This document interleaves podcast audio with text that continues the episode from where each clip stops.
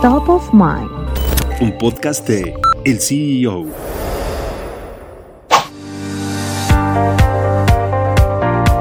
La Bolsa Mexicana de Valores estuvo muchos años rezagada de sus pares de Wall Street, que a raíz de la irrupción de la pandemia de COVID-19 comenzaron a tocar máximos históricos empujados principalmente por la inyección de liquidez sin precedentes por parte de la Reserva Federal. Pero este año la dinámica cambió.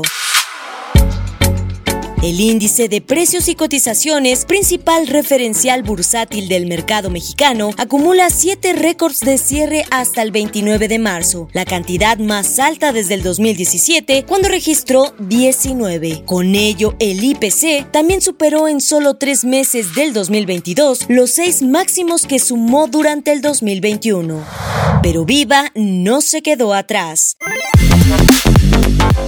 Al igual que el IPC, el FTSE Viva, la bolsa que dirige la empresaria María Arisa y que compite con la Bolsa Mexicana de Valores, alcanzó el número de récords más altos para un año desde que inició operaciones en 2018. En comparación, el Standard Poor's 500 solo ha logrado un récord en 2022. El promedio industrial Dow Jones registra únicamente dos, mientras que el Nasdaq Composite, que integra las empresas de tecnología más valiosas, ninguno. Para dimensionar este cambio de tendencia, durante el año pasado el Standard Poor's 500 cerró en máximo histórico en 70 ocasiones, una cifra que solo es superada por los 77 que alcanzó en 1995, el año de más récords de su historia.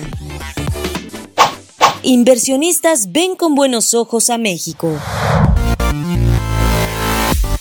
Una de las razones detrás del alza del IPC en 2022 es que los mercados emergentes se vuelven más atractivos a los ojos de los inversionistas, debido a que los precios de las acciones estadounidenses alcanzaron valuaciones más altas después del rally de los últimos dos años. Esto también se ha visto reflejado en el rendimiento de los índices, pues el IPC acumula un avance del 5.3% respecto al último cierre del 2021. En tanto, el Nasdaq cae 6.5%, el Dow Jones 2.9% y el Standard Poor's 500 2.8%. Aunque los analistas esperan que los índices de Wall Street terminarán el año en números verdes, no darán las mismas ganancias que en los años anteriores, que incluso fueron de doble dígito. La atención de los inversionistas estará puesta en la medida en que la Reserva Federal adopte una política monetaria más restrictiva ante el repunte de la inflación, que se aceleró el estallido del conflicto entre Rusia y Ucrania por las presiones a los precios de materias primas.